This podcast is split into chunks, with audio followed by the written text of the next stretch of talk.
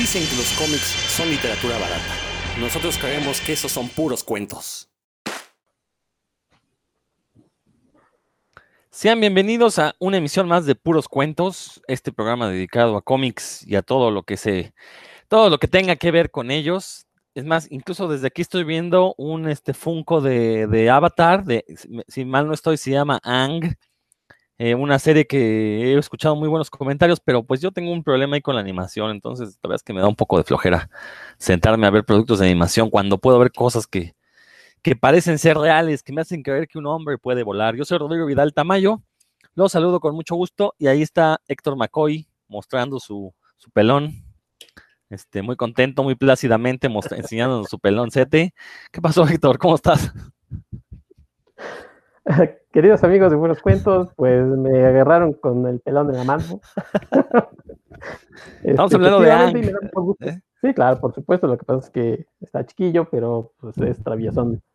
Este, me da mucho gusto saludarlos y hoy les tenemos preparados un, programa de chupete de película, de verdad. Sí, así es, mi querido Héctor. Ya ahorita hablaremos de qué, de qué, en particular de qué películas vamos a hablar. Dan, ¿cómo estás? Muy bien. Yo les recuerdo que quienes vieron la serie, que Ang es chiquito pero rinconero, porque él con todo puede. Eh, y sí, está, estoy muy contento de verlo de ver a Ang, la verdad es un personaje que me gusta mucho y del tema que vamos a, tratar hoy, que en realidad ustedes han de saber que yo no soy muy seguidor del cine, principalmente porque desde que nacieron mis hijos me cuesta mucho trabajo asistir a la sala, que, a verlas, que es lo que me gustaba, como la experiencia, pero de todos modos he visto varias películas que me gustan, que me han gustado mucho en, en estos años. Y bueno, precisamente con este tema del cine y las películas, pues este año ha sido un año bastante extraño porque pues todos estos grandes estrenos a los que estábamos acostumbrados o fueron pospuestos o están ahí guardados, este, pues apenas tiene un par de semanas que ya los cines comenzaron otra vez a, dar servicio. Eh, entre otras cosas, por fin se estrenó Nuevos Mutantes, que yo la verdad sí quiero verla. Eh, un amigo muy fanático de los hombres X me dijo que la fue a ver y que está buena, que le gustó. No, no dijo que estaba buena, dijo que le había gustado, ¿no? Eh, pues la verdad es que eso me da a mí buena espina. Creo que la única película de X-Men que no me ha gustado, o sea, que sí digo no me ha gustado, ha sido la de Apocalipsis. De ahí todas las demás, la verdad es que este, no se me han hecho malas, ni siquiera Dark Phoenix. X-Men 3 a mí me gusta mucho. Dark Phoenix, la verdad es que me gustó más que, por ejemplo, que Black Panther, que Doctor Strange. Entonces, creo que ahí hay este. Eh, creo, que sí es mucho mejor universo el de X-Men que, construyó la Fox a lo que ha sido el promedio que, nos ha entregado Marvel. Pero bueno, este, y bueno, eh, y, por otro lado, pues los servicios de video bajo demanda, pues obviamente sus acciones se dispararon hasta el cielo. Eh, todo mundo se convirtió en fanático de Netflix. Si no lo era antes, ahora ya lo es. y por ahí, pues también Amazon también este, está llevando una parte del pastel. Estamos esperando a que se lance Disney Plus en Latinoamérica, ya para, para que no veamos de Mandalorian de manera pirata, ya que lo podamos ver de manera legal. Este, entonces, bueno, pues esperemos, ya se supone que en noviembre llega Disney Plus a Latinoamérica, a ver si es cierto. Eh, que bueno, el, aliciente de Disney Plus no, no es ver las películas de Pixar o las de caricaturas, sino ver todo el catálogo de la Fox, incluyendo Hombres X, ¿no? Entonces, bueno, pero bueno, eh, justamente creo que Netflix es quien se ha puesto como a la delantera en lanzar producciones eh, que si bien muchas veces no tienen una calidad que digan ustedes, puta, qué, qué buenas están, creo que tienen un muy buen departamento de publicidad. Entonces te dan ganas de verla simplemente porque te zamuten por todos lados que esta es la nueva serie que debes de ver, ¿no? Tú, Héctor, ¿cómo ves esta, esta situación de los sistemas de video bajo demanda? Sí, tienes razón. Eh, y además hay como una pelea ya frontal. Por ejemplo, también te, si te olvidó HBO, tiene un rato con su servicio. Este, va a haber uno como, como premium, ¿no? Que es el HBO Max.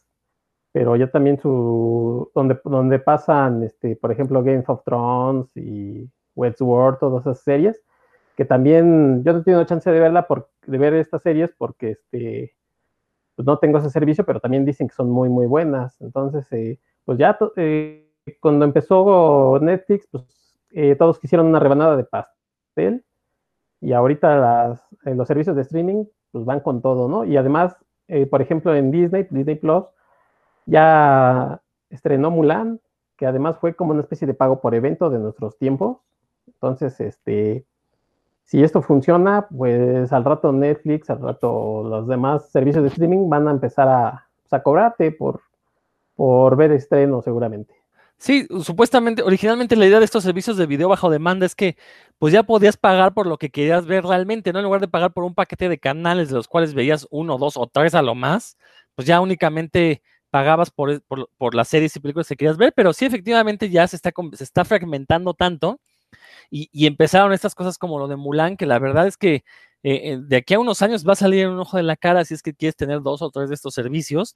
Y si encima estás pagando mensualmente la renta y encima te van a cobrar extras por algunos productos, pues, pues ni modo, digo, ahí es donde la piratería pues nos va a salvar la vida a todos, la verdad, y con la pena, ¿no? O sea, si ellos quieren verse abusivos, pues yo no me voy a dejar que abusen de mí, ¿no?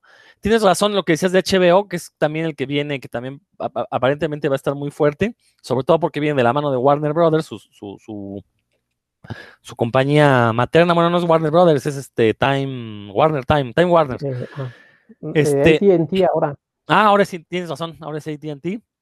Que bueno, que también HBO eh, eh, tiene como la carga de que es el peor servicio de, video bajo demanda. A cada rato se caen, no suben a tiempo los materiales. Entonces, bueno, digo, lo comprobamos. Eh, yo tenía una cuenta de HBO, no era mía, pero tenía una cuenta cuando la última temporada de Game of Thrones. Nunca pude verla a la hora del estreno. ¿Por qué? Porque se saturaba y se caía, ¿no? Entonces, o sea, encima de que estás pagando, no tienes ni siquiera un buen servicio, ¿no? Entonces, bueno, ahí, a ver, a ver qué pasa con esta guerra de, de los videos bajo demanda. Dan, ¿qué nos platicas de esto? Yo, este, la verdad, estoy muy molesto porque no mencionaste ni Claro Video ni a Blim. Entonces, esto, eso me indigna. Em, y no, pues ya, ya, la verdad, eso a quién le va a interesar. No, yo en Claro Video, fíjense que, que, cuando lo tenía, porque ya ven que viene gratis con un paquete de telefonía nacional, este, ahí estuvo la primera, toda la, la, la, dimensión desconocida, se, se entera, cincuentera. Ahí estaba y sí me eché algunos capítulos. Lo malo es que cuando yo empecé a verla, lo, perdieron. Ya ven que quitan las, las series y las películas y tenían muy buen catálogo de películas nacionales, pero bueno, ya, ya, no, ya no lo tengo y ya, ya no puedo hablar mal o bien de ellos. Eh, yo desde, desde hace algunos años te he pagado por Netflix. Me parece que es este. En, antes tenía un catálogo muy amplio de películas, pero muy amplio, o sea, prácticamente, no decir que todo, ¿verdad? Porque es imposible, pero siquiera las películas que buscaba estaban la mayoría ahí, o algo, algo que me interesaba, y ahora ya no, no sé por qué ha sucedido eso. Em, pero lo que sí he, notado es que ha aumentado mucho la, también la calidad de las series que, que presentan como, no sé si en realidad son exclusivas o, o, o no lo sean, porque pues solo tengo acceso al Netflix de México.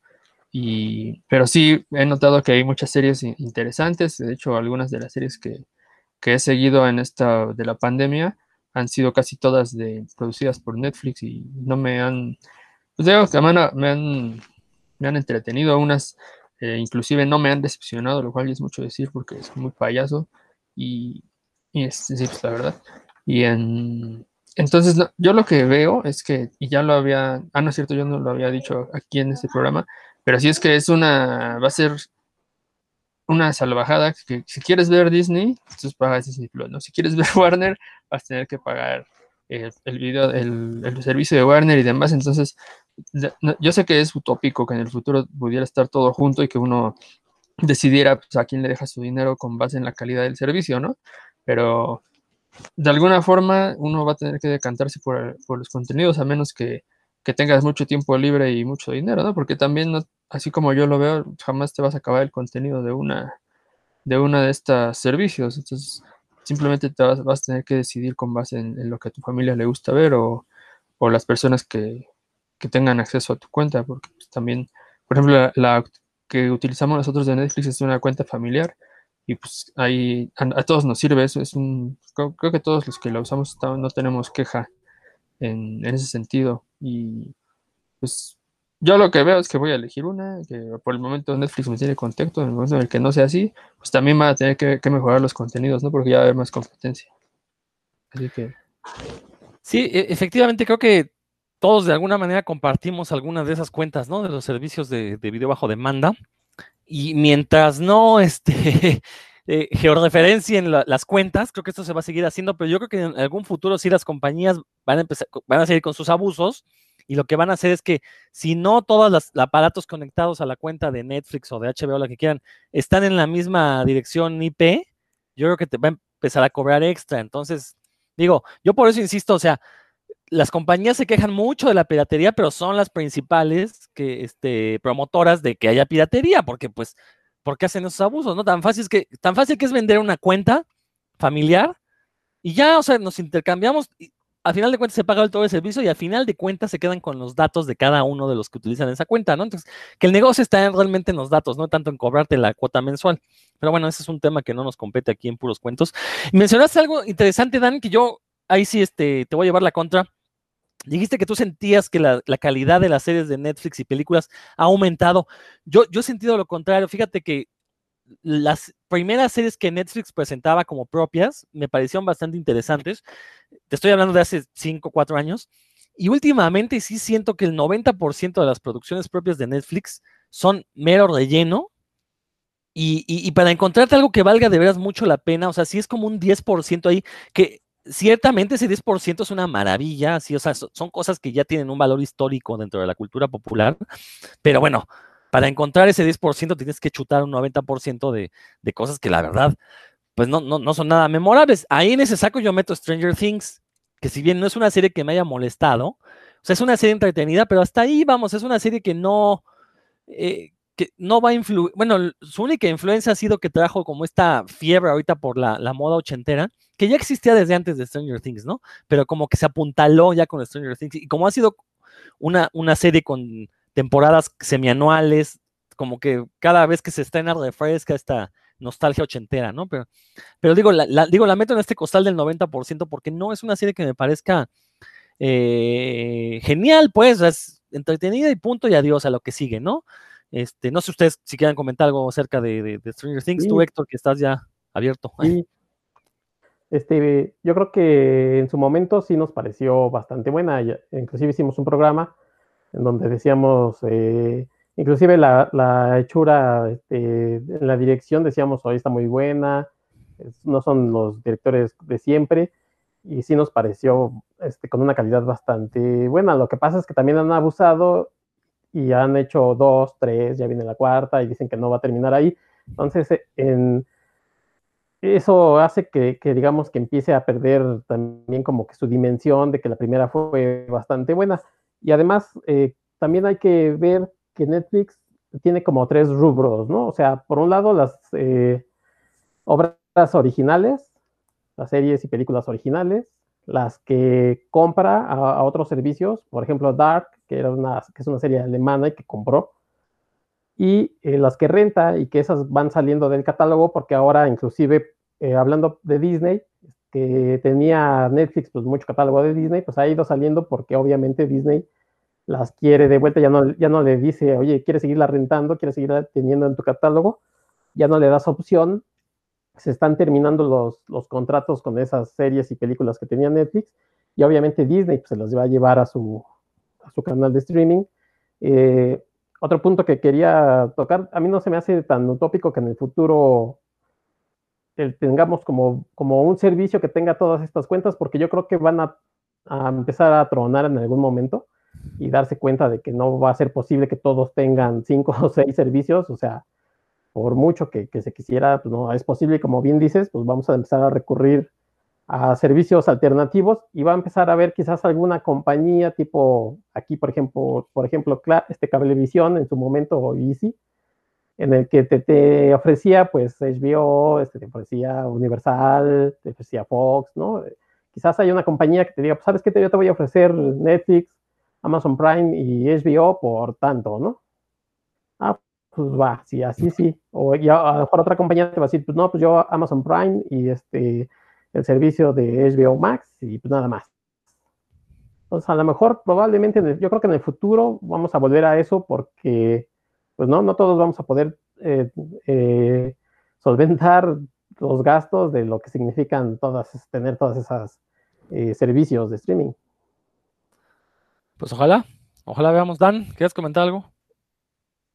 bueno, en realidad solo que ahora que mencionaste el porcentaje como de series, y pensé así muy rápidamente, pues, es que en realidad de las series que yo he visto en mi vida, así que yo diga, ay, así, ¿cuáles en realidad han sido así geniales? Que yo diga, ay, esta serie, qué buena historia y me la recordaré por siempre. Pues, creo que sí, en, porcentaje, a lo mejor hasta es menos del 10% que mencionas, Rodrigo. Entonces, viéndolo así, pues lo mismo con las de Netflix, ¿no? Ahorita pensé así rápidamente, a ver, en realidad de las que, de las producidas por Netflix, eh, ¿cuál es la que yo digo esta recomiendo ampliamente? Pues creo que es del, más recientemente Ozark y las primeras temporadas de Orange is the New Black, porque pues Breaking Bad no es de Netflix, este, Stranger Things pues, me gustó, pero no, no, tampoco es que...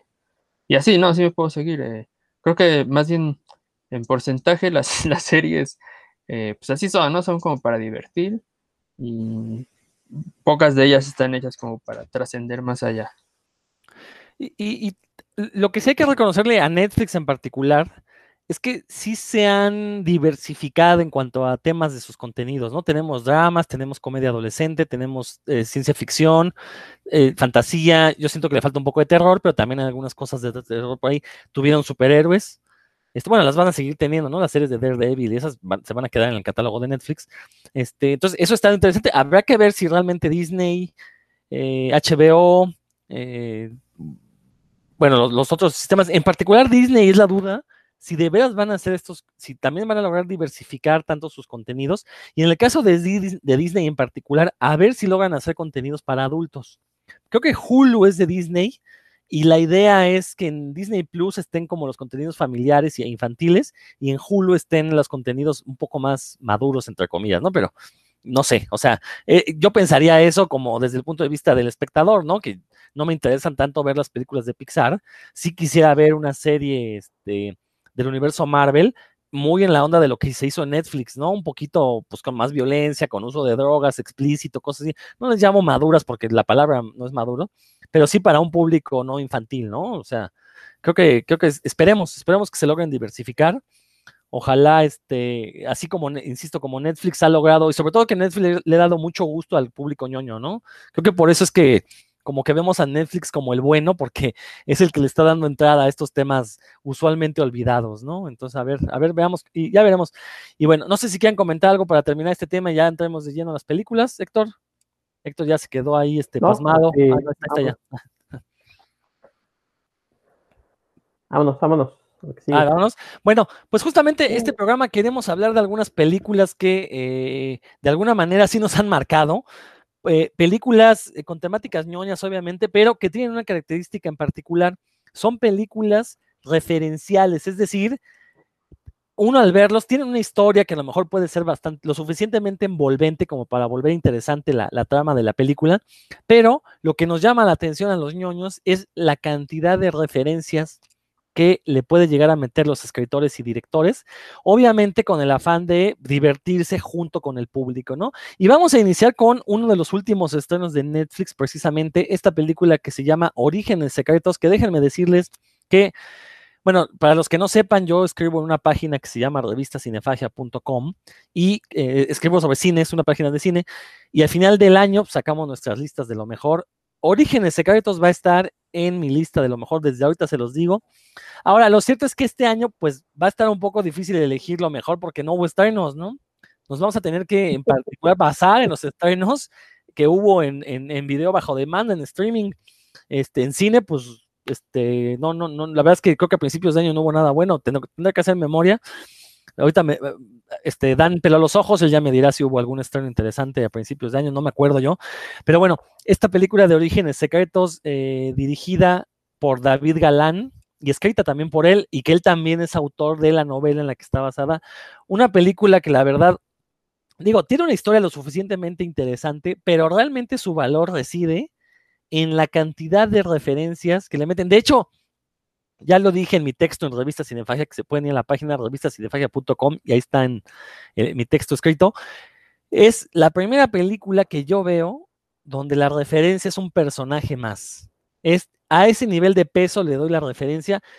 Todos los nombres de los personajes, eh, los nombres de, lugares, muchos de los diálogos están sacados de otros medios. Entonces, la verdad es que identificar todo esto, eh, pues es una labor titánica, pero además creo que lo que podría haberse convertido en un defecto, si es que ese hubiera sido el mero chiste, aquí es una virtud porque, insisto, tenemos una película tan bien escrita que la historia lo atrapa a uno y entonces empezar a capturar las referencias, la verdad es que se hace un juego muy interesante con la, con la película, ¿no? Y obviamente es una película española.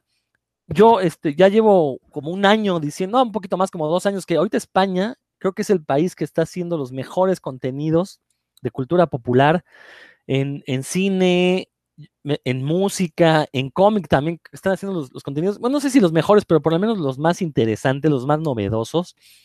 Este, baste mencionar, por ejemplo, en, series, pues está La Casa de Papel, que hay mucho payasito ahí que no la quiere ver. Vean la serie, la, Casa de Papel es una serie, por lo menos la primera temporada está muy, muy bien escrita. Me parece este, eh, un, un, excelente thriller. Por ahí está la serie de Élite, que también ha sido muy criticada, pero que también no es la típica serie de adolescentes. Élite tiene ahí otros componentes que yo no he visto en otras, en otras latitudes. Entonces, creo que España ahorita se está poniendo las pilas y nos está entregando los mejores contenidos. Y creo que Orígenes Secretos es una de estas películas que, que justamente comprueban esto que digo. Ya se nos acaba de unir Roberto Murillo. Roberto, ¿cómo estás? ¿Qué onda? ¿Qué onda? ¿Me escuchan por ahí? Buenas noches. Estoy un poquito lejos, como un poquito lejano. Es que estoy hasta Tlaxcala, mi querido Rodolfo. Sí, lo sabemos, lo sabemos, pero pues, y, luego eso como Tlaxcala es un vacío ahí, este, un limbo eh, geográfico. se, llama, se llama el origen de todo. No se dice limbo, se dice el origen de toda civilización. Eso, mero. Me gusta cuando Roberto nos da esas, esas, este, esos periódicos al hocico para que no nos andemos burlando de Tlaxcala. Pues Roberto, estamos platicando un poco acerca de, eh, eh, bueno, iniciamos un poquito con, hablando de los servicios de video bajo demanda, ya entramos al tema de esta película de Orígenes Secretos, que creo que no viste, ¿no? Porque no tienes Netflix, nos dijiste. Así es, justo esta semana me quedé sin Netflix, algo que voy a solucionar muy pronto. Voy a ver la película apenas en la semana. Llegué muy tarde. Cuanto puedas. Vi los cortos, vi, vi el tráiler, por supuesto y se ve bastante interesante. Digo, es una película que está hecha en España. Por supuesto que, que, de repente, pues sí me apantalló porque creo que la producción está bastante, bastante bien. Visualmente se ve muy padre. Eh, las actuaciones, bueno, en el tráiler pues no puedo apreciar gran cosa, pero se ven bastante decentes. Y sobre todo la trama, ¿no? Que nos están dando algo pues relacionado con los cómics, pero de alguna manera un poquito diferente, ¿no? Da por ahí un, un pequeño twist. No voy a opinar más porque por supuesto no la he visto, entonces no me voy a aventurar a opinar sobre un tráiler nada más, pero la verdad se ve bastante, bastante buena. Ya ahorita ustedes me contarán y, me dejarán todavía más ansioso de verla de lo que ya estoy. Y pues vamos a hacer el esfuerzo por no arruinártela, por no este, destripártela, como dirían los españoles precisamente. Y justamente estaba yo comentando acerca de eh, el hecho de que sea española, pues no debería sorprender porque ya llevamos ahí varios, este, varias producciones españolas con muy buena calidad en cuanto a valores de producción, valga la redundancia. Este, decía yo, La Casa de Papel tiene unos efectos visuales muy interesantes. Eh, películas como El Hoyo, sin albur, eh, también con unos efectos especiales muy, muy bien hechos. El caso de Orígenes Secretos es coproducción Argentina y España, entonces, este, no sé qué, qué cuál, o sea, a qué nivel habrá sido esta coproducción, si haya habido lana eh, argentina o nada más colaboraron con, a lo mejor con postproducción, bueno, pero la verdad es que decíamos, es una película donde la referencia es el personaje central y de hecho si uno elimina las referencias, pues se queda con una historia que no podría durar más de media hora, ¿no? Entonces, gracias a, estas referencias, como que la película agarra más cuerpo, de hecho agarra una identidad, ¿no? Y ahí es donde está lo que yo siento que es su punto fuerte, fuerte que es este, esta juego con el espectador, sobre todo porque el espectador debe ser lo suficiente suficientemente ñoño para poder capturar todas y cada una de las referencias. Es la primera película dirigida ex profeso 100% para el público ñoño y creo que ya era algo que nos debía el cine desde hace por lo menos 100 años. ¿O ustedes quién quiere tomar la palabra primero? A ver, Dan, ya levantaste la mano, vas. Sí, tienes toda, la No sé si, no sé si, si el cine no se veía este, una película así de 100 años, no, estoy seguro que los ñoños de hace 100 años este, claro, fueran como los ñoños actuales. Pero lo que sí es que si uno es ñoño, disfruta esta película a, diferentes niveles, ¿no? Desde el apartado visual en el que sus referencias son Seven, que a mí me, una película que me gusta mucho, y, las películas de Batman, las, las primeras, eh, hasta todo lo que se habla, como dices, los nombres, cuando iban apareciendo los nombres de las editoriales que fueron importantes en España y que han publicado cómic o TVO, eh, pues es, eso es, uno así ya, ya sabe, ¿no? Ah, eso yo, esa referencia, sí, sí, sí la entiendo y demás, ¿no? Y algunas que son bastante más, este, recónditas, que, pero también, son, por ejemplo, lo del Big Kahuna Burger, no sé si lo notaron, que Ah, uno de los... Ah, bueno, y ahora que la vean de vuelta, hay alguien en- adentro de la comisaría que está comiéndose su refresco en un, en un vaso de Big Kahuna Burger, ¿no? Este, hay, hay muchísimas. eh, Bueno, a lo mejor ahorita podemos hacer una como una mm, rápido conteo de las que encontramos nosotros sin, sin- y eso no le va a estropear la película a nadie, ¿no? Eh, alguien, por ahí alguien dijo que, que el tra- la trama es una mezcla de, Seven con, ah, no recuerdo el otro componente, pero sí, Seven pues es importantísimo, ¿no? Es una de las referencias eh, importantes aquí. Luego, luego, quien, quien haya visto Seven a los dos minutos de ver la, la película, tres minutos, se va a dar cuenta por qué. Eh, pues bueno, lo que sí, yo me quedé con la, con la duda es por qué habrá decidido el guionista, que también me llama mucho la atención que, que el mismo escritor de la, de la novela fue el director de la película, qué persona tan talentosa, eh, ¿por qué habrá escogido puros eh, orígenes de una de las dos casas más importantes de cómics del- de las que conocemos? No le voy a- No, a decir origen porque- ahí de DC. Ah, sí, el, es una, no, no decir más porque no los quiero arruinar, pero ¿por qué, por qué más, por qué más de una de ellas que, que de la otra? Pero en general es una experiencia que se la recomiendo a cualquiera que le gusten los cómics y otras cosas, no nada más los cómics, porque también hay otras referencias a las películas del, del universo Marvel, a, ya dije a Tarantino, ¿no? A Kill Bill, a, Pulp Fiction, Seven, Star Wars también. Star Wars, Caballeros del Zodíaco, aparece una tienda de cómics que obviamente todos los que hemos ido a una tienda de cómics nos, nos- nos sentimos ahí eh, eh, referenciados de alguna forma, el cosplay también, ¿no? Que es algo lo que yo no, no sé mucho, pero que también lo he experimentado de cerca, y pues ahí este, está, está es, es muy, muy rica y muy divertida, además, la- como ya lo mencionaste, la trama te mantiene interesado y está muy, muy, muy justificado lo que sucede, ¿no? Eh, y, y muy referenciado también. Entonces, totalmente recomendada. Héctor, Eh, este, antes de empezar a echar mi rollo, pues nada más un- una aclaración. Yo creo que nos vamos a dar con algunos spoilers que además no les va a matar como la experiencia de ver la película a nadie, porque si estamos hablando de cosas ñoñas, pues yo creo que ya todos no sabemos como de por dónde va el asunto, ¿no? Entonces, amigos, pues este, vamos a echar spoilers de esto y de algunas otras películas que vamos a comentar. Y si no los quieren escuchar, porque como Roberto, que, que ya se echó a correr, este, pues pónganle tantito pausa, vean la película o las películas y luego regresan con nosotros. Eh, por ejemplo, bien dice Dan, eh, aparecen nombres de, editoriales, uno de los principales, Bruguera, ¿no? Una española, eh, aparece Vid, Novaro, Forum. Entonces, este, y bueno, uno empieza desde ahí, cuando dicen Bruguera, dice, ah, Bruguera. Y luego ya sale que Forum, dices, ah, ajá. ¿No? Curiosamente, a mí, lo que me, me, me causó curiosidad de la película, que por cierto sí me gustó, no, no me quedé deslumbrado como Rodro, que, que cualquier cosita que ve, bueno, pues, no sé, le parece maravillosa, a mí no tanto, yo ahorita voy a decir como qué cosas no.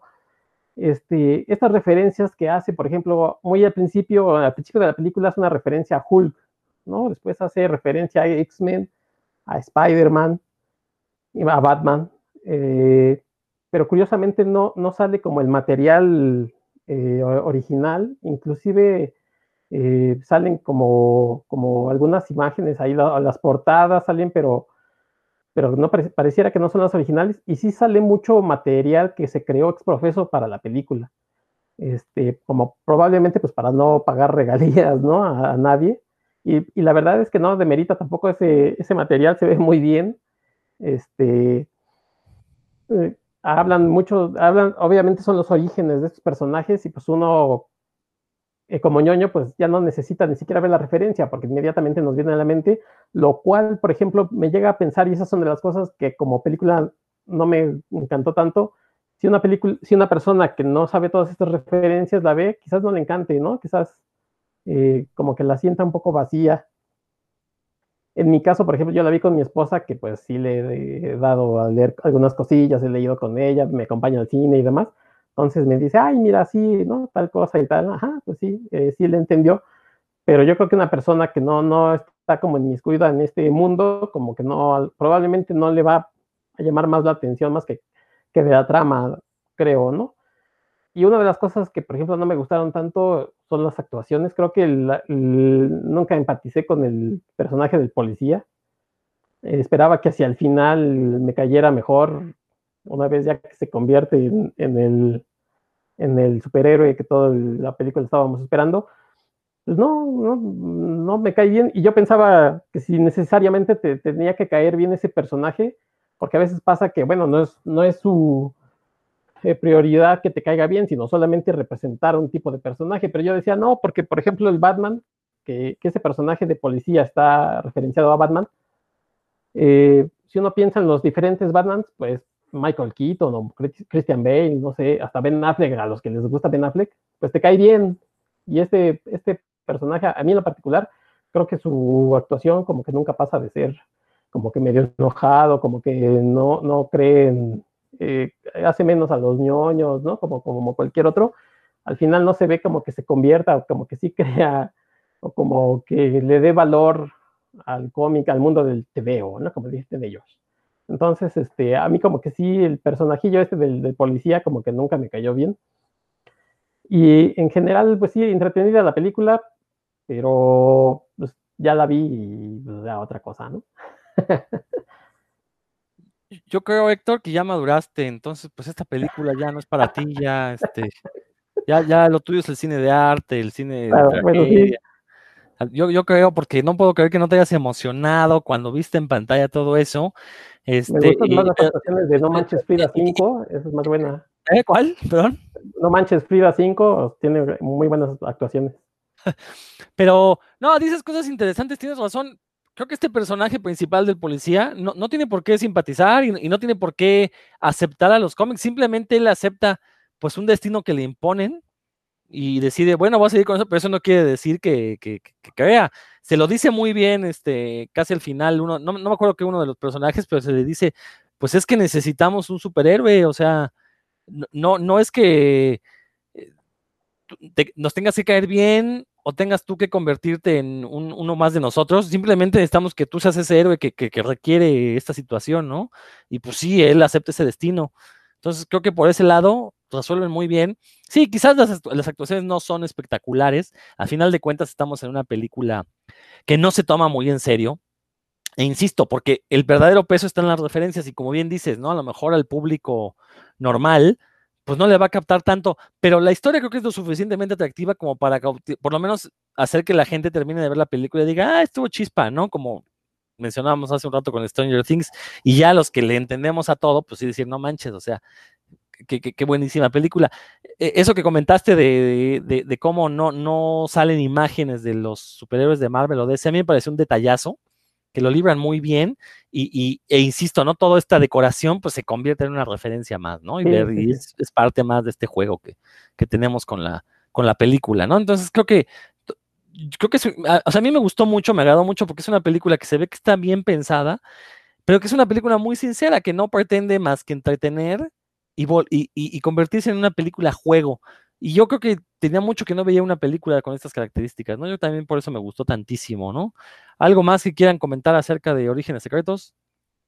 Este, no, bueno, al final yo creo que, como bien dices, es una historia que no sé si nos, nos debían, pero sí, como, como ñoños, yo creo que cualquiera eh, le, le agrada que lo que uno, a uno le gusta puede ser de utilidad a otros, ¿no? Como decir, pues, ay, por fin la información que yo tengo sobre, sobre el cómic más oscuro que nadie ha leído, pues le sirvió a alguien para, para, resolver un asesinato, ¿no? Por ejemplo.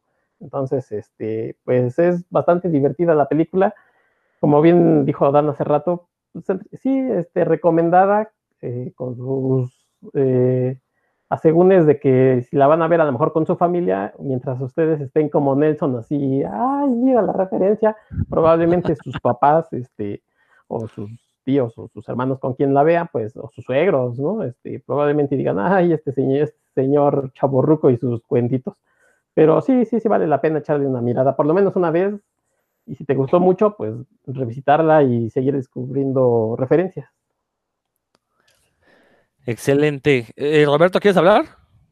Pues tengo un par de preguntas por ahí. Precisamente si se sostiene con las referencias, quiero saber, como cuando hablamos de ciencia, ¿no? ¿Qué tan duros son los datos? ¿Hay datos duros, me refiero a las referencias, o son referencias muy por encimita, ¿no? De, ay, el origen de Hulk, ah, bueno, pues la explosión de rayos gamma y bla, bla, bla. Porque digo, si está pensada para nosotros los ñoños, pues debería tener eh, precisamente referencias duras, ¿no? Que no cualquiera pudiera captar completamente, ¿no? Y algunas otras ocultas probablemente como las que mencionaba Dan, ¿no? Entonces quiero preguntar qué tan duras, tan duros son los datos de esas referencias. Y la otra, pues se supone que están buscando a alguien, ¿no? Están buscando un asesino. Obviamente no quiero spoilers, pero quiero saber si el asesino pues está a la altura de, de lo que se está construyendo, ¿no? De la película, de la trama, o terminan con alguna cosa por ahí extraña, ¿no? Porque ya me ha tocado ver cosas que de inicio parecen muy interesantes y luego parece que no saben cómo terminarlas, ¿no? Y ahorita lo que están hablando ustedes, pues sí,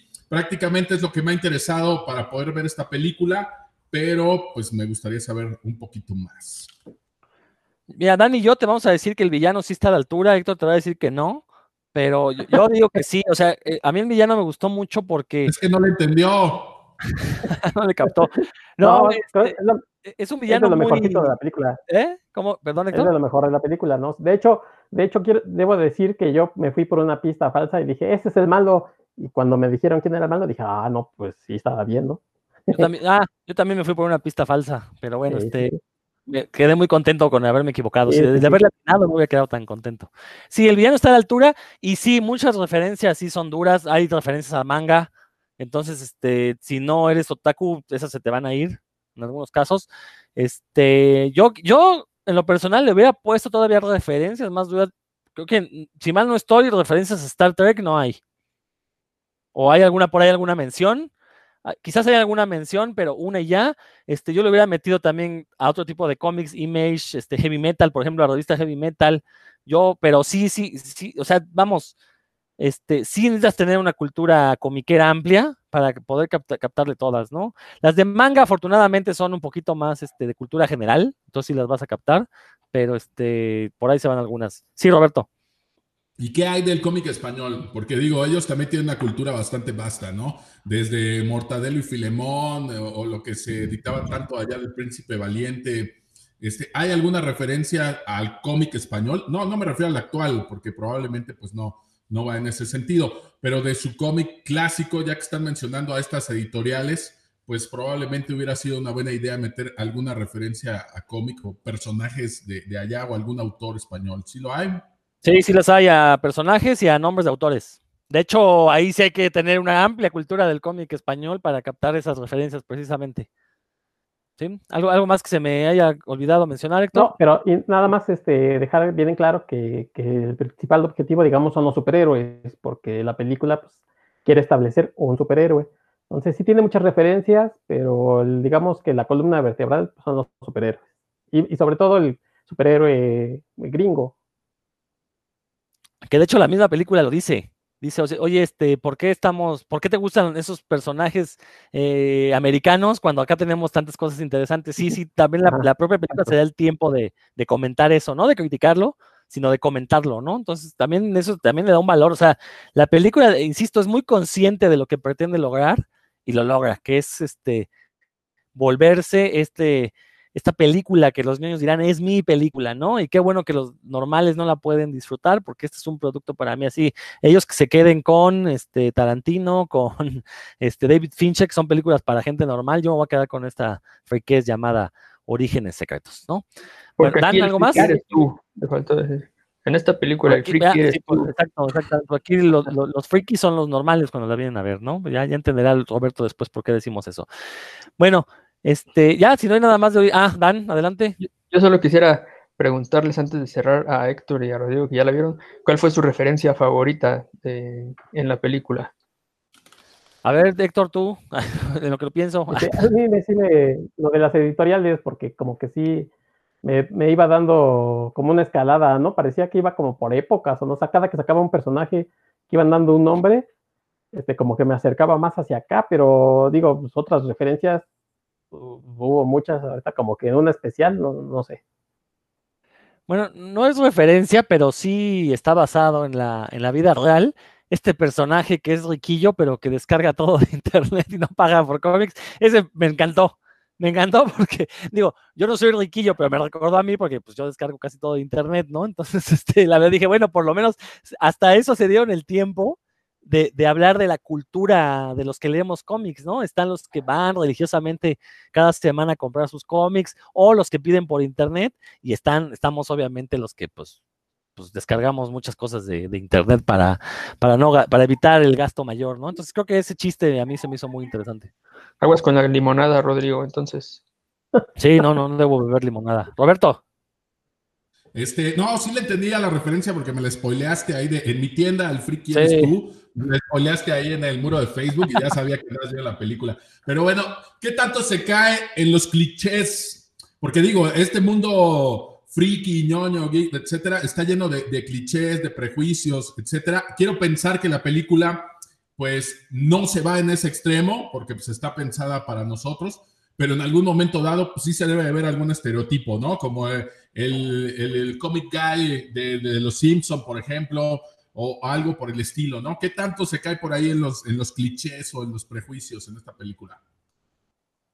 Héctor, Este, ah, esa es una de las cosas que creo que tampoco me gustó, que el, el personaje principal, el ñoño, este eh, protagonista, es un estereotipo del ñoño, eh, que yo creo que cada vez hay menos, cada vez hay gente más, este, somos atléticos, como Roberto, guapos. eh, la covacha.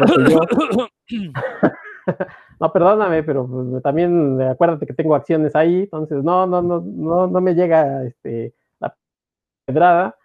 Eh, entonces es un estereotipo del, del, bueno, la verdad es que sí se parece a alguien de la covacha. Oye, alguien, yo diría que hasta dos, ¿no? Porque ya llevan así como el mismo estilacho y toda la onda. Sí, Es como, alguien. es como un, este, un híbrido entre varios covachos, pero me imagino que, que un patrocinador por ahí les, les hace toda la imagen y toda la onda ahí. Nos hace falta a nosotros uno, ¿no? Eso iba a decir, ese personaje principal no es un estereotipo. Yo conozco varios que son así, exactamente iguales, viven con sus Pero de la vieja papás. guardia, o sea, de, tu- de tus contemporáneos cuarentones, o sea, de los que sí, sí, somos tal eh, cual, más tal cual, jóvenes, de, pero de yo no 20 creo para abajo, ya usamos ¿eh? este traje. Es la realidad y yo conozco varios así. Este, perdón, ah, ¿ya terminaste, Héctor, para hacerle la Sí, palabra a sí, Dan? sí. ¿O sí? No, no, Ah. adelante. Eh, Pero hay otro personaje que, que para, que para nada es un estereotipo, que es la, el, femenino el, principal, que también es una, es una ñoña clavada con, con el anime y el cosplay, y para nada es el estereotipo también. Entonces, de alguna forma, es el, la el contrapeso, ¿no? Eh, que, pero los que están en la tienda, pues algunos, algunos sí, sí dan con, con el, el No, estereotipo, sin duda. Y mira, yo, a diferencia de Héctor, yo te voy a decir, Roberto, yo sentí que justamente la película también te construye esos estereotipos, justamente también se da el tiempo para decir, no todos los fanáticos de cómics son como el personaje principal, sí los hay, pero hay una gran variedad, incluso los presentan así, hay una escena donde dicen, es que está fulanito, que es ingeniero, fulanita, que es este, trabaja en ONGs, ¿no? Y todos son unos ñoñazos, pero te están diciendo que tienen una vida que complementan con la de los cómics, ¿no? Y el único, no le voy a llamar perdedor porque no es un perdedor, tiene una tienda de cómics, digo, es este personaje principal, pero yo insisto, más que un estereotipo, o sea, ese es de los pocos este, clichés que sí están fundamentados en la realidad, ¿no? Y, y pues ya se comentó aquí, o sea, hasta físicamente se nos recuerda a varios de nuestros este, cofrades lectores de cómics, ¿no? Entonces, pues no le llamemos estereotipos, la verdad. Nada más faltó un indigente que y es indigente de afuera, hace podcast, pero bueno, Ah, no, no, pasó afortunadamente. Sí, exacto, no más faltó eso. Pues bueno, Oye, pero el dueño, el dueño de la tienda de cómics no, no le dice Putin de repente al que entra por ahí. No, no, no, no, porque es, es, este, es todo un caballero. Pero bueno, creo que por eso, co- con esto podemos dar por terminado el comentario acerca de Orígenes Secretos. Yo la recomiendo así véanla, no me importa lo que hagan, véanla. Si les gusta o no, no me importa, ya la vieron, algo les dejará.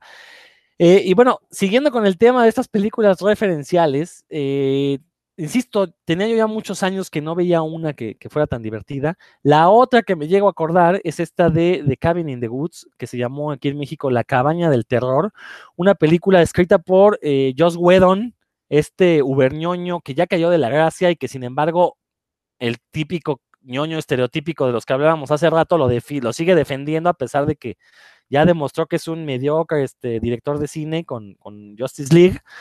Este, y bueno, eh, fue escrita por él, que eso sí le reconozco, es muy buen escritor. Los cómics de Joss Whedon son una maravilla. Los X-Men de Joss Whedon, mis respetos, son grandes cómics.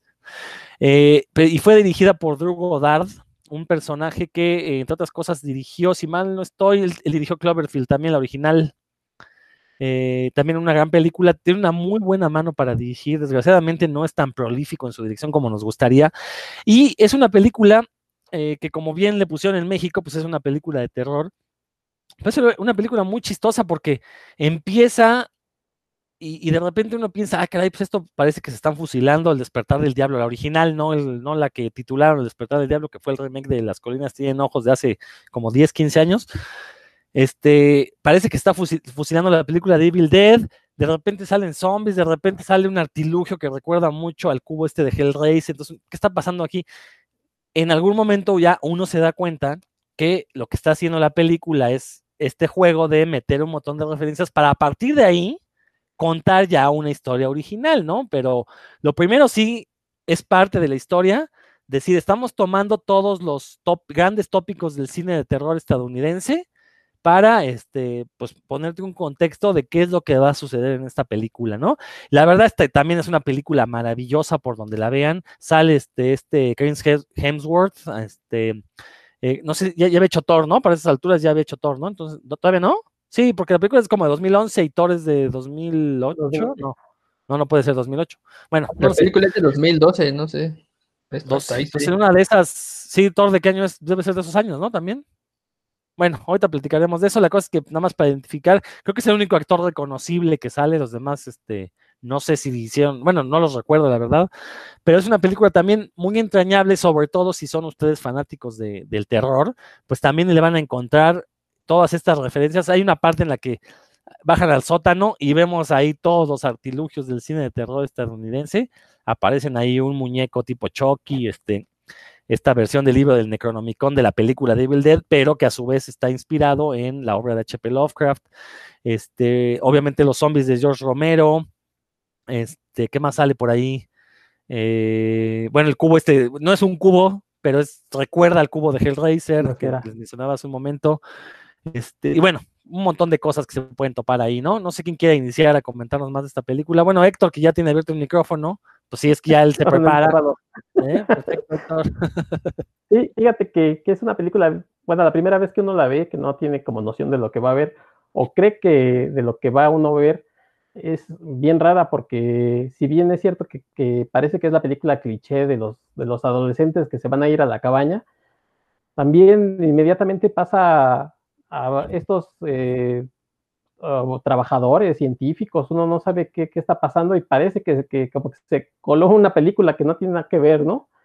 Porque empiezan a este, hablar de cosas que uno, que oye, que tu casa, que mi casa y que vamos a trabajar y que oye, en, Japón están haciendo bien las cosas, pero en, Suecia ya no les funciona tanto y uno dice, pues, oye, ¿qué estoy viendo? Se supone que iba a haber una película de, pues, de adolescentes que los andan matando, ¿no? O sea, el clásico este, cliché y de pronto, pues bueno, pues se van sucediendo ahí este, los chavos, luego estos bates, y ya uno va más o menos armando la película, pero como bien dices, son, eh, cuando llegan a la cabaña esta, pues empieza el, cuando ya empieza la, mera, digamos, el terrorcito, pues sí, uno dice, esto es Evil Dead.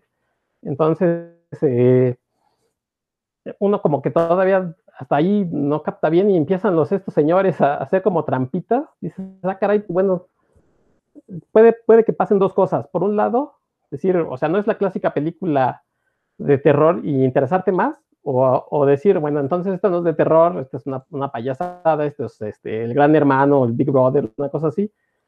Y, y si le pones mucha atención, y si no te molesta eso le pones mucha atención, pues te darás cuenta que en realidad es una, una deconstrucción del cine de terror, ¿no?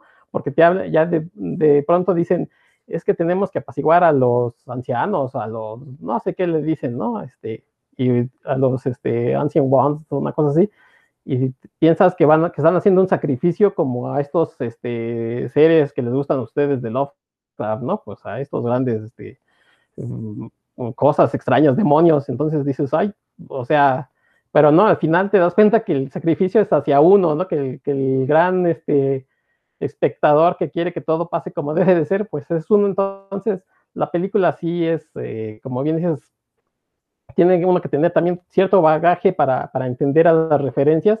La misma parte en donde se encuentran con todos estos personajes de película, también es una referencia a otra película, El Cubo, ¿no? sé ustedes seguramente se acordarán de esta película que, que, se van moviendo en los cuartos, entonces es El Cubo. Por ahí salen las niñas de, del Resplandor, sale este personaje que recuerda a Hellblazer, o sea, uf, o sea, y luego ni siquiera ponerle pausa porque los cuadros salen tan chiquitos eh, hacia el final de la película, eh, los personajes hacen un desgarriate ahí en, en, donde está pasando todo esto. Y de los elevadores salen sangre, ¿no? Es una referencia este, otra vez al resplandor y este elevador que llena de sangre. O sea, tiene mil, mil referencias y, como digo, también hay que tener, pues, este, por lo menos saberse dos o tres películas para saber hacia, hacia qué te están diciendo o qué personajes estás viendo y hacia dónde va la película y que no te eh, probablemente que no te sientas como que te están engañando porque la gente, hay unas personas ahí que están manipulando todo, ¿no? O sea, no va por, no va por la manipulación, no es la clásica película eh, que nada más van a manipular por manipular y hacer la matazón, sino que hay un trasfondo todavía más divertido. Dan.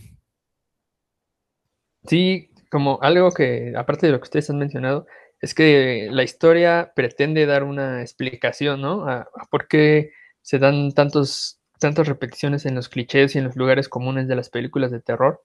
Y esta explicación, pues, es, es lo que, digamos que, el, como bien dijiste, Rodrigo, es la, la, otra historia, ¿no? Porque aquí tenemos dos historias, ¿no? La que, lo que le está sucediendo a los, a los jóvenes que van a la, a la cabaña y la, lo que está sucediendo en, esto que son como unos laboratorios y que bien lo dijo Héctor al inicio, pareciera que son dos historias inconexas y que después se, se, unen de manera terrible. Y los clichés arrancan desde el minuto uno, ¿no? Desde que llega esta chica y dice que se pintó el, el cabello de rubio, este, porque tiene que haber una rubia ahí, este, medio, medio zorra, ¿no? Ahí en, el grupo, porque es la primera que, todo el mundo sabe que es la primera que se va a morir cuando se ponga a fajar, ¿no? Este, esos lugares comunes que se han repetido hasta, hasta el cansancio, pues ahí, ahí están. Y, sí, es, es, da una. Un, bueno, yo este, era muy fan de las películas de terror hace, unas, hace unos años, y sí, desde un inicio uno va, va viendo la acumulación de, de lugares comunes, y pues es, a mí eh, me gustó mucho desde esos momentos, ¿no? Me acuerdo que cuando se estrenó, yo quería ir a verla al cine y mis alumnos de educación superior, que ya la habían visto, me decían, no, maestro, esa película está del nabo, no la ve, al final está bien horrible, y yo digo, no me diga nada, no me diga nada. Pero por otro lado, eh, un buen amigo que se llama Ricardo Ostos, que también es seguidor de películas de terror, me dijo, no, esta es una joya, no, no se la tienes que perder. Eh, y e, esa recomendación fue la que me sirvió a mí, porque pues, yo sabía que a él le gustaban también ese tipo de películas, tiene su colección, ya saben, de películas ochenteras, serie B de terror, que luego me, me prestaba algunas para ilustrarme. Y sí, sin duda que quien, quien sea seguidor de, ese tipo de películas lo va a disfrutar al, al doble o al triple. Eh, creo que después de ocho años de que de estrenada ya podíamos hablar de, de, la trama sin que alguien se sienta que le estamos echando a perder nada. Eh, pues sí, esto, como ya lo dijiste, Héctor, se, pretende explicar, y yo creo, que lo hace bien, eh, que por, qué se repite en esto, ¿no? Porque cada año se tiene que repetir un ritual a los antiguos, que yo también pensaba que los antiguos eran unos seres así que vivían en el centro de la tierra o algo así. Eh, y, el ritual tiene que tener los mismos elementos, ¿no? Aunque se, haga, se hagan modificaciones. Y algo que me, que me, gustó, una escena que a mí me gustó mucho es cuando están en la cabaña y, eh, bajan al sótano y hay N cantidad de objetos curiosos con los cuales se pueden despertar, para, con los cuales los científicos estos que, están controlando el ritual van a elegir qué es el mal que van a, que van a, a liberar contra los, los jóvenes, ¿no? eh, que está ahí la, una, una, cajita de música y el, esta esfera como para Hellraiser o un libro que es como el Necronomicon o unas calabazas de Halloween y uno sabe, bueno, uno no sabe en ese momento todavía, pero que como en todas las películas, algo, de, lo que toquen o enciendan o accionen, les va a dejar caer una maldición, ¿no? Y, este, eso se pone muy bien. Y cuando aparece Héctor, este, esta escena en la que se está moviendo un, elevador que, baja y pasan todos los, posibles seres fantasmales, eh, terroríficos y demás, pues es, es, un deleite, ¿no? En realidad ver todas esas referencias y más cuando, cuando se accionan todos ellos contra, contra un grupo de militares, porque pues, ¿quién no quiere ver a los militares morir a, manos de seres sobrenaturales, ¿no? Yo creo que todo, todo el mundo se divirtió con eso, salvo unas personas que conozco. Eh, y también al final la presencia de Sigourney Weaver, pues oye, ¿no? Está, esto, eso no, no, tiene, no tiene precio. Fue una película que disfruté enormemente y creo que yo tengo muchos amigos que son seguidores del, cine de terror que también así la, la, disfrutaron, porque todos ya la vieron, ¿no? Ya, no hay nadie de mis conocidos de, que les guste el terror que no la haya visto y a lo mejor sí habrá que no le haya gustado porque le pareció muy jalado el final, pero la gran mayoría la disfrutaron en grande, especialmente por las referencias. Roberto. Bueno, pues ya hablaron de todo, ya que puedo decirles yo, caray, de la película. Bueno, me voy a enfocar en esta otra parte que veo que los sitios no toman mucho en cuenta, pero es la parte de la comedia, porque sí tiene muchas referencias a películas de, de horror o de terror, lo que ustedes quieran, pero creo que también está bien cimentada la parte de la comedia, porque sí tiene varios momentos ahí cómicos y creo que están bien hechos. De hecho, de los, de los personajes que llegan a la cabaña, que empiezan siendo el típico cliché, ¿no? Que el deportista, la rubia, la virgen, etcétera. El que me cayó increíble, pues fue el Pacheco, ¿no? Creo que es el que tiene de los momentos más divertidos ahí en la, en la película desde que llega. Y bueno, al final, pues parece que es el único que piensa y que razona, a pesar de andar bastante elevado y pues es el único que más o menos se da cuenta de qué es lo que está pasando, ¿no? Entonces, la verdad está, está bastante divertida. No es una película eh, tan profunda en las referencias. Creo que las referencias visuales me parecieron bastante obvias, ni siquiera están tan rebuscadas, ¿no? Incluso cuando salen todo este montón de, seres ahí en, en, esta instalación, pues no está tan rebuscado. Yo creo que la mayoría las podemos identificar tranquilamente y están muy bien logradas, ¿no? con CGI algunas, por ejemplo, este como murciélago gigante, se vería increíble en una película de Batman haciendo la de Man Bat, ¿no? Está bastante, bastante bien hecho. Y este, pues me gustó, está, está muy divertida, ¿no? Hay sangre y todo. Los zombies, me gustaron los zombies, incluso en la oscuridad y con el cabello así como mojado hacia abajo. Además de George A. Romero, pues me recordaron mucho al Frankenstein de, Bernie Wrightson, por ejemplo ese tipo de ilustración. Me gustó, me gustó mucho visualmente cómo se ven los zombies. Son muy padres. Y pues sí tiene sus momentos jalados que rompen con esa tensión, ¿no? Cuando Thor, eh, Chris Hemsworth, su personaje, va brincando en, la motocicleta y se topa con esa madre como barrera, pues está divertidísimo, ¿no? Y en vez de que te, que te asombre lo que le acaba de pasar, pues sueltas una, sueltas una carcajada. Bueno, al menos en mi caso, ¿no? Me pareció, me pareció muy divertida y creo que este, se van a pasar un buen rato si la ven, ¿no? A mí me tocó verla en, Amazon Prime. Yo, la verdad, nunca la vi en el cine, no sabía que no iba a llegar a los cines. Me parece que en la mayoría de las partes pues, ni siquiera se estrenó. En España no se estrenó. Aquí en México creo que tuvo un estreno como muy reducido, probablemente solo la Ciudad de México, y lo demás se mandó directo a video, ¿no? Ahorita se la pueden chutar ahí en, en Amazon Prime. Aparte es una película muy cortita, dura una hora y media, una hora treinta y cinco lo cual se agradece porque la mayoría de películas ahora mínimo son dos horas, dos horas quince. Entonces esa de una hora treinta y cinco, la verdad, se va, se va muy rápido. Está bastante padre. Y pues sí, las, las referencias, probablemente yo no soy tan fan del cine de, de horror, de terror, o al menos no tan clavado, sí me gusta mucho, pero creo que no encontré referencias como, como que me costaran trabajo, que estuvieran como más rebuscadas, ¿no? que a lo mejor el fan duro de ese género, pues probablemente buscaría que le hicieran referencia por ahí en esa película, ¿no? Con los nombres, con algo. Esta parte también me gustó de, de cómo estos que mencionaban ahí, eh, trabajadores, científicos o algo, son los que van controlando de alguna manera qué es lo que va a pasar por ahí en la trama, ¿no? Eso me pareció padre. Por cierto, el actor, el que sale ahí, el de los lentes, Él me, gusta mucho su actuación. Él salía en una serie que se llamaba Six Feet Under. Él era el actor de ahí de, Six Feet Under. Era el, el, papá que después se muere y se le aparece a este chavo que, que después lo hacía de, de, Dexter.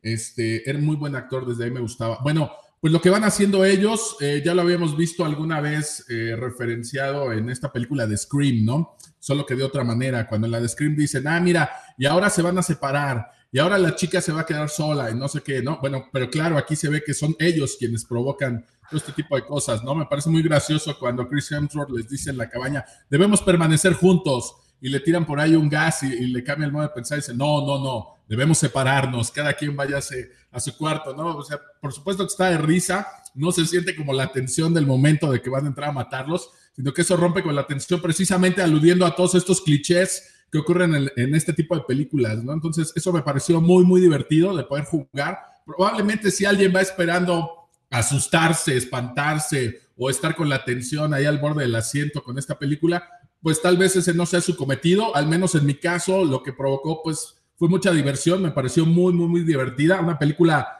ligera, pero bastante buena, muy bien escrita, como decía mi querido Rodro, creo que cumple muy bien su, cometido. Y la verdad, sí, al final, pues yo estaba esperando ver a, los dioses antiguos y cuando de repente sale ahí al final esto, pues sí, sí estuvo, estuvo bastante padre, la verdad. Me, me gustó mucho, muy buena recomendación, la verdad. Si no la han visto, pues se van a divertir mucho. Se va de volar la película y pues ahí échenle un ojito y pues ahí nos cuentan. Excelentes comentarios. La verdad es que sí, este, como bien dices, Roberto, eh, no, las, referencias son más bien al cine ochentero. Sí hay por ahí algunas cosas a, cine de terror de otras décadas, pero en particular es este cine ochentero, que en los ochentas es cuando el, el, género ya se consolida como el favorito de adolescentes. Como dato triviesco, en México es el género más taquillero, el terror. Por eso es que bodres como el Conjuro se han vuelto éxitos de taquilla en México a pesar de su baja calidad. Pero sí, eh, digo, al final de cuentas es una película igual también muy ligera, muy, este, muy, muy sincera, no, no pretende más allá del entretenimiento, pero creo que su valor, tanto el de la, la Cabin in the Woods como Orígenes Secretos, creo que la historia está muy bien hilvanada, o sea, este, en ningún momento trata como tonto al público, e invita a que el público juegue con las películas, ¿no? Y creo que ahí es donde radica su, verdadero éxito y, el hecho de que nos hayan gustado tantos, ¿no? Que no, no son películas pretenciosas, sino más bien es, olvídate de todo, diviértete con esto, ¿no? Y ahí te va, ¿no? Y si eres capaz de entender las referencias bien, si no, además tenemos una historia lo suficientemente competente para que termines de verla, ¿no? Y creo que ese es lo, este, su, su mayor valor. Héctor, ¿vas a comentar algo? Y este, bueno, todos decimos o hablamos de estos personajes como los científicos, como los trabajadores. Bueno, pues en realidad ahorita me cayó bien que son los guionistas, ¿no? Que tienen toda esta ya cajita de trucos y hay uno muy simpático cuando la chica, eh, la protagonista, este, lo andan persiguiendo a, su galán, este tipo que es como una mezcla de, zombie, este, del masacre de Texas y Jason con su, con su cosa como trampa para osos, y lo acuchilla, ¿no? Ah, la cuchilla al, malo, ¿no? Muérete, desgraciado, muérete. Y uno siempre se pregunta, bueno, ya tiene un arma, ¿no? Pues con eso probablemente mata a alguien más. Y uno de ellos le hace, le da como toques en la mano y pues suelta el cuchillo a la chava, y así, sin más, ¿no? Lo suelta. Entonces, bueno, es un truco, ¿no? Que, que siempre pasa en las películas que dice, si ya tenías algo con qué defenderte, eh, pues, y ahora por qué. Bueno, y, este, y otra cosa que, que ahorita, ah, bueno, Dan. Solo quería como subrayar que eso es precisamente, ¿no? Como que te explica por qué hacen esas, esas, esas tonterías los personajes en esas películas. Y, y, otra cosa que pues me recordó Roberto, Scream también es una gran película de referencias, o sea, es Wes Craven este, escribiendo el, el slasher, slasher de, de los, esta película es de los mediados de los 90 y establece las reglas que debe de seguir una película. La, misma película, pues, eh, lleva a cabo estas reglas. Yo me acuerdo, tiene mucho que no la veo, pero me acuerdo que el mismo Wes Craven hace un, un cameo por ahí como, como conserje, ¿no? De, la, de la escuela donde van estos chavos y trae un suéter de Freddy Krueger. O sea, también es, este, Scream es una película que está llena de referencias. Probablemente y, y, si, y si no me mal no me acuerdo porque, pues les digo, tiene mucho que no la veo. La segunda parte es también todavía más metareferencial porque están haciendo una película de los sucesos de Scream 1. Entonces, este, hacen hasta el asesino, este, no me acuerdo ni cómo le llaman, pero pues le dan una identidad. O sea, también es la referencia a las referencias de las referencias, ¿no? Ya después se engolosinaron y siguieron haciendo, creo que Scream 23, una cosa así, pero por ahí dice, creo que va a haber una nueva Scream pero también esa es una película que, nos lleva a hablar de referencias. Sí, y que de hecho erradicó parte de su éxito, ¿no? Que fue esta deconstrucción del género del slasher. A mí lo personal Scream no me gustó tanto.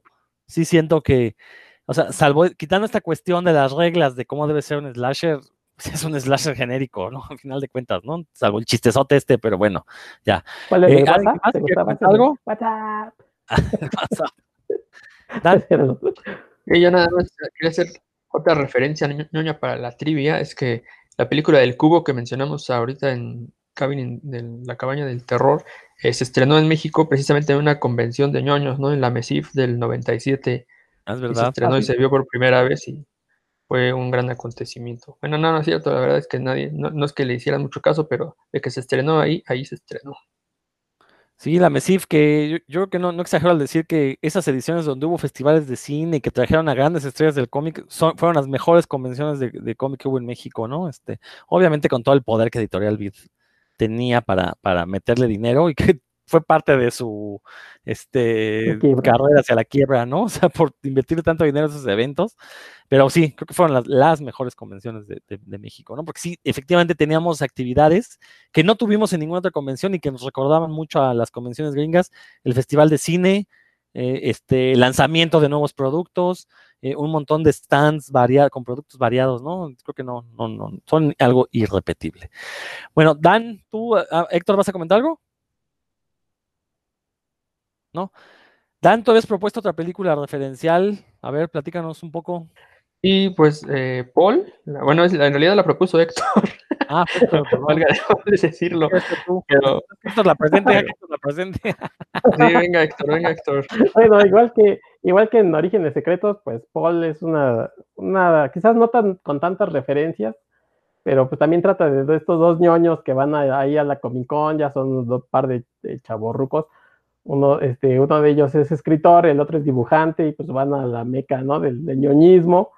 Y a partir de ahí, bueno, pues también se dan muchas referencias. Por ejemplo, eh, van a conocer al, escritor de ciencia ficción al máximo, su, personaje, a su escritor favorito, y dice que ganaron, ganó el Nebulón, ¿no? Este, pues referencia al, al premio este Nebula, es el Nebulón. Este, y bueno, pues Paul es un marcianito que aparece ahí en la película. Hablan de, aterrizajes y demás. Se les aparece a este par de personajes que son Simon Pegg y Nick Frost, que han hecho pues también muchas y muy buenas películas en Inglaterra. Em, por ahí estaba yo buscando algunas referencias de la película y dice que, que el clima en Inglaterra es tan malo que, les llueve cuando hacen películas y, tienen que dejar de filmar, que un día Simon Peck dijo, ¿saben qué? Vámonos a donde no llueva, ¿no? Hacer una película, a ver de qué, pero a donde no llueva, y pues de ahí surgió ir al desierto de Estados Unidos con, el marcianito, que creo que es la mejor este, actuación de Seth Rogen, porque bueno, pues es la voz, pero pues bastante divertida. En algún momento este marcianito Paul les llega a decir que, ha estado trabajando con el gobierno y que conoció a Steven Spielberg y que él le dio las ideas para, el extraterrestre, este, como que se le prendiera el dedito, ¿no? En, la luz en el dedito. Este, la verdad es que es bastante también divertida, tiene momentos como, este, como cuando la chica le dice es que pues, el mundo tiene cuatro mil años y somos eh, imágenes y de Dios y por ahí le sale Poli y dice, ¿cómo me explicas a mí? A ver, dime.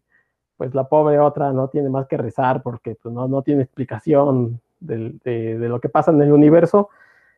Curiosamente, también en esta película, hacia el final, bueno, pues aparece Sigourney Weaver, eh, que bueno, obviamente aquí tiene como, creo que tiene como más sentido, porque pues ella obviamente hecho a alguien y demás cosas.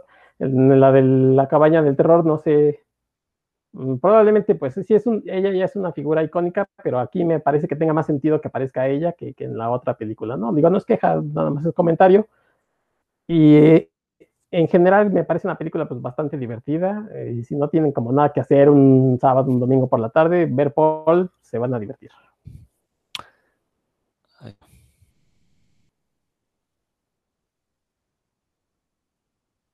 Rodo. Pensé que ibas a decir ver porno, pero dijiste ver Paul. Este, nada más, para, para contextualizar un poquito la película, recordar que eh, los, actores principales de Paul, eh, Nick Frost y, Simon Pegg, son los actores de muy famosos llamado Edgar Wright, también favorito de los ñoños, por películas como este. Ahí se me. Para, otra vez me, me pasando. Este, películas como eh, Shaun of the Dead, sí, tiene una trilogía muy famosa que, está conformada por Shaun of the Dead, Hot Fuzz y eh, World's End, eh, que se llama Trilogía del Corneto, y se llama así porque en estas tres películas uno de los personajes sale comiéndose un helado corneto. Bueno, Paul también podrá entrar en esta, ya no sería trilogía, sería tetralogía, porque también Paul sale comiéndose un corneto. La cosa es que no desconozco la razón, pero Edgar Wright creo que no pudo dirigir esta película eh, y por eso es que no se considera como parte oficial de esta, de esta saga del corneto, a pesar de que tiene el mismo tipo de humor y obviamente tiene a los personajes, ¿no? Este, Edgar Wright también dirigió la película, esa es la que no me acuerdo, la que está basada en cómic, este... Acuérdenme, muchachos, este, el cómic este del chavo videojugador, el que pelea contra siete exnovios. Ah, Scott Pilgrim. Scott Pilgrim. No te escucho, Dan. Scott Pilgrim. Eh, Scott Pilgrim, eh, por eso decía que era favorito de los ñoños. Pero bueno, eh, que, tiene este humor este tan.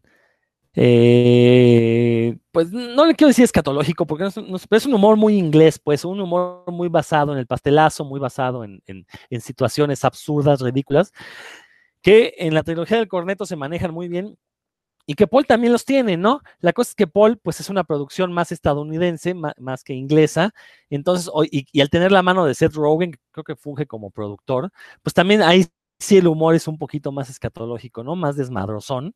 Y, y como bien dicen, pues también es una, pues no diría que carta de amor, pero también es como un guiño al público ñoño de, mira, este, los ñoños pueden ser chéveres, ¿no? En este caso representados por Simon Pegg Frost, esta pareja que tiene una química estupenda.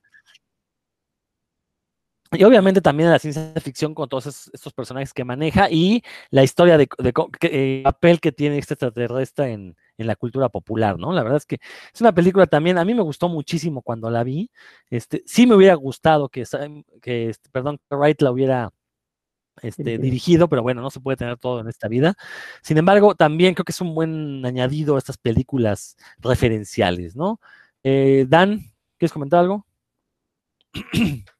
Y e, esta película a mí me sorprendió cuando la vi por primera vez, porque cuando vi el tráiler, me pareció, el, el tráiler era malísimo, ¿no? el tráiler nada más eh, se, parecía como que era un, alien ahí con actitud eh, noventera tipo Bart Simpson de vamos a echar desmadre. Eh, ese era, eso era como el, lo que te pintaba el tráiler y la verdad no la quise ver en el cine. Dije, nah, eso que eso no tiene ningún chiste. pero ya cuando pues, varios de mis amigos la vieron, y ya me la, me recomendaron precisamente por la, por la historia y por las referencias. Sí fue una, una pues un descubrimiento. Eh, la, primera escena, seguro ustedes la, recuerdan, uno sabe que va a ser como de Aliens, ¿no? Y en la primera escena están estos dos personajes viendo hacia el cielo y este, entonces se te da la finta, pues uno cree, ay, ¿qué, ¿qué, estarán viendo? Y lo que están viendo es la entrada de la San Diego Comic ¿no? Y los pasan unos orcos junto a ellos y les dan un hombrazo, así, bueno, órale, ¿qué, ¿qué está pasando? Y avanzan junto con toda la tropa de cosplayers, ¿no? La San Comic Con. Eh, y ellos tienen planeado un viaje por todos los lugares este, donde se supone que han visto eh, ovnis, ¿no? En Estados Unidos y que el Área 51 y Roswell, Nuevo México y una locación de Star Trek también, ¿no? Este, por ahí.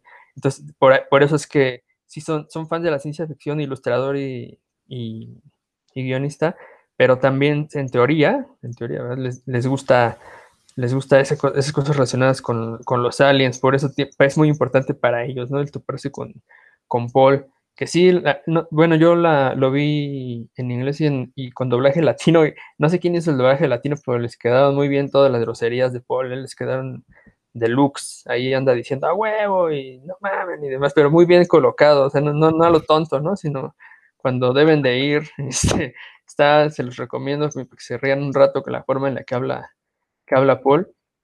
Y también como algo que, que, es divertido a lo largo de la película es como la gente los confunde con gay, ¿no? A estos este, que son amigos este, ñoños y siempre andan juntos y la gente pues, cree que, son pareja y, no, y se lo toman, la gente se lo toma con calma, ¿no? salvo cuando llegan al lugar de los rednecks, ¿no? Que, que no pueden ver gays porque por alguna razón ignota, pues porque son de closet, ¿no? Ya lo voy a decir, y no pueden ver a otros que, que no lo sean, ¿no? Este, entonces, eh, eso, también es, eso genera, genera chiste y me recordó a varios de, de, mis amigos, ¿no? Que también siempre andaban en parejitas, no sé, ignoro, ignoro las razones. Sí, tal vez. ¿por qué no? Pero pues nunca, nunca, nunca supe más, la verdad. Eh, y bueno, refer algo, referencias que me gustaron, que no, que no son como tan obvias, son que aparece con playeras de Invincible, ¿no? De, también de la revista este 8 Ball, Flash Gordon, que son, son las veces, ah, mira, este, estos sí son años de conocedor, no es niño conocedor, cuando los cinco tonos, ¿no? Bueno, compran ese, ese, el super cohete que van a tronar y se, el nombre del cohete es los cinco tonos, ¿no? Que son los de la, cohetes cercanos del tercer tipo, y pues es como, hacen referencias a, e, a, a ET, a Men in Black, eh, algo que me gustó eso que mencionas, que se supone que este Paul asesoró a, a Spielberg, ¿no? Entonces por eso se, se, justifica que tenga los mismos poderes de ET, ¿no? Pues porque él era el que le dio la, le dio la idea y la forma en la que se está yendo, ¿no? Todas esas referencias son muy padres, la verdad no soy muy fan de las películas de, extraterrestres, pero de esta sí, esta sí me, gustó bastante. También cuando la actitud del, del, escritor este en la Comic Con de Adam Shadow Child, que, es bien mamón, ¿no? Y nada más está ahí esperando que le compren y le vale gorros y lo que le estén diciendo de, oh, yo admiro su obra. Sí, sí, ya, ¿compraste el libro o hablas? No, no compraste el libro, llégale, ¿no? Y así eso. y, el final, ¿no? Que, que, es cuando ellos ya por fin logran estar en la, en la, en la Comic Con, pero como artistas, ¿no? Es una película del 2011, o sea que si no la han visto en nueve años es porque no la querían ver, ¿no? Entonces no le estoy arruinando nada. este, eh, oiga, bueno, ahorita que quiero hacer una pregunta, porque me llamaron la atención las playeras que estos cuates llevaban a la Comic Con. Si ustedes fueran a la Comic Con en los años siguientes, porque sé que, que, al, que al menos uno de ustedes ya fue, pero si fueran en el futuro, ¿qué, qué playera llevarían a la Comic Con? Bueno, pero ahorita que nos diga Robert su impresión y luego ya que nos conteste. Ah, caray, bueno, yo no he visto Paul, ¿eh? Por eso pensé que estabas haciendo referencia a mí cuando dijiste que si tiene nueve años y no la han querido ver es porque, pues de plano no les la no hicieron. La verdad sí me sentí bastante aludido, pero me encantó esa parte de... Yo también, fíjate que vi el tráiler alguna vez y no me llamó la atención. La verdad, no, ni siquiera estaría en mi lista, de no ser porque ahorita la están comentando ustedes, ¿no? La verdad, para mí pasó completamente desapercibida y, pues ni idea, ¿no? Hasta que empezamos en la semana a comentar por ahí esos títulos. Ya la veré en un futuro, no la he visto obviamente, pero me encanta eso que dices de las playeras. Yo amo las playeras ñoñas y con referencias duras, ¿no? Eh, yo llevaría pues mi playera de Valentina de, Guido Crepax, hablando de referencias duras por ahí, ¿no? Y esta que dices de, Dave Ball, eh, pues está padrísimo, no muchos eh, saben de esta revista y pues fue muy importante lo que allí se publicó y, pues es una referencia padre, ¿no? Y antes de que se me vaya el avión, precisamente en esta de, la cabaña que estábamos comentando hace ratito, hay una referencia a los cómics que probablemente no para todos sea tan novia, pero de repente está en la cabaña el cuate este Pachecón y está leyendo un libro, pero ese libro es eh, Little Nemo in Slumberland, ¿no? El pequeño Nemo y pues hasta va narrando por ahí un poquito de lo que está leyendo y obviamente él dice que va a leer un libro con dibujitos, ¿no? Y cuando se va a la cama va a leer ese, ese cómic y por supuesto que necesita ser un ñoño que no lea nada más superhéroes, pues para saber qué es lo que está leyendo, ¿no? Es una referencia por ahí obligada de Winter McKay, por ahí de 1905 se publicaba el pequeño Nemo en, los periódicos. No es el de Buscando a Nemo, por supuesto. Es un niño que comenzaban sus aventuras cuando se iba a dormir en el plano onírico y pasaban cosas muy surrealistas, ¿no? Y es una referencia, pues no, no dura, porque creo que sí es referencia a Little Nemo, pero para los que leen solo superhéroes, pues probablemente pase desapercibido, ¿no? Y eso de las playeras, no, pues yo, la verdad me la pones... Me la pones dura, mi querido Dan, porque tengo bastantes playeras que me gustaría llevarme y que me he llevado por ahí a los eventos ñoños, ¿no? Mira, por ahí, Whatever It Takes de, los Avengers, casi siempre que voy a ver una película o algo, pues trato de hacerme una playera, ¿no? Cuando se estrenó esta de, de Thor Ragnarok, me hice la portada de Duran Duran que traían una playera por ahí, Bruce Banner, entonces me fui por ahí con la misma, con el mismo look, ¿no? Entonces sí me gusta esta onda de, de las playeras, no por poner personajes, sino porque creo que también es una manera de expresarte, ¿no? De expresar tus gustos, lo que piensas, lo que sientes. Por ahí me quiero, Rodo, no me dejará mentir, tienes playeras rockeras, de punk, etcétera. Entonces, eso también dice mucho de la persona, ¿no? No es lo mismo traer una playera, pues, con el personaje, con Spider-Man por ahí, este, que ya agarrarte otras playeras que sí, como las que mencionabas ahorita, Date Ball, me parece una idea fantástica. Ya nada más por eso voy a buscar la película para fusilarme esa playera de, de la revista Egg Ball y, y, pues hacérmela yo también, ¿no? Pero la verdad, qué padre, ¿no? En Scott Pilgrim precisamente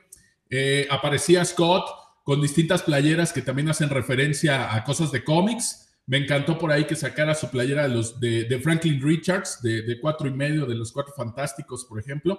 Esa me gustó mucho, se la hice alguna vez a mi hijo. Entonces me gusta esta parte donde el diseño de los personajes, tanto en los cómics como en las películas, pues utilizan las playeras como esta forma de expresarse y decir algo más del personaje. Exactamente. Dan, respondiendo a tu pregunta, ¿qué playera llevaría? Este, yo creo que llevaría unas playeras científicas, seguramente, con conceptos científicos, porque sé que ahí sí las van a entender. Y la otra sería de personajes mexicanos, que nunca tuve oportunidad de llevarlas a la Comic Con de San Diego, porque pues, pues nunca se me ocurrió. Ahora ya lo, lo, pienso. Sí me llevaré unas playeras del Santo, de Hermelinda, de este. Playera de Carmatrón. De Calimán, cosas Ándale, una, sí, una de Calmatrón sin problemas tampoco, ¿no? Digo, al final de cuentas siempre habrá alguien que te pregunte, oye, ¿de qué es tu playera? ¿No? Es lo padre de, de, de las convenciones tipo Comic Con, que va gente con mente muy abierta y sobre todo gente curiosa que te pregunta, no como acá que se pelean por ver quién lleva el disfraz más o la playera más este, original, ¿no? Yo hoy llevo mis playeras piratas y soy feliz. Héctor. Este, pues yo me llevaría mi playera de Chapulín Colorado. Y por cierto, ahorita traigo una sudadera, amigos, ustedes no la pueden ver, que me hizo mi querido Roberto de, de, la escuela de Javier. No sé si la alcancen a ver aquí. Ah, sí, sí te alcanzamos a ver. Es, sí, me la alcanzaste a ver. ¿Sí me la alcanzaste a ver? Sí, pues no tres pantalones. No, pero es el, es el peloncito, ¿no? El, el Ang.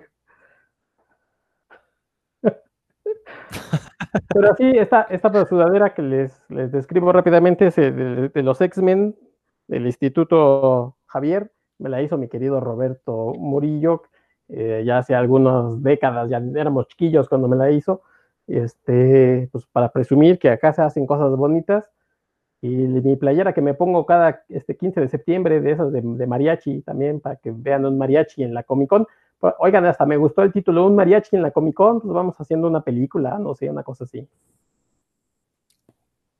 Es, es, una gran idea y podemos llenarla de referencias al cómic mexicano y la cultura popular mexicana. ¿eh? La verdad es que ya hay que empezar a escribir eso. Muchachos, ¿alguna otra película que quieran comentar? ¿O ya le cortamos? Pues ya llevamos más de una hora. Sí, no. Creo que aquí está bien para cortarle. Creo que fue un programa bastante, bastante interesante tocando este tema pocas veces mencionado, ¿no? Estas películas que, que además de tener una historia interesante, además de tener en algunos casos comedia muy, muy buena, como el caso de Paul, pues aparte tiene ese plus de las referencias que nos permiten divertirnos en otro nivel, ¿no? Bueno, pues Héctor, por favor, comienza las despedidas. Pues amigos que nos escuchan, muchas gracias por eh, estar con nosotros. Ya saben, si nos quieren mandar alguna sugerencia de tema, cualquier eh, recomendación o cualquier eh, punto de vista, hasta nuestras redes sociales, en, Twitter Radio Puro Cuento, en Facebook puros cuentos, ahí nos pueden dejar comentarios y bueno, pues eh, también en la página de la revista de Cinefagia, que amablemente nos auspicia, pues también pueden dejarnos comentarios. Muchas gracias por, por estar con nosotros. Dan.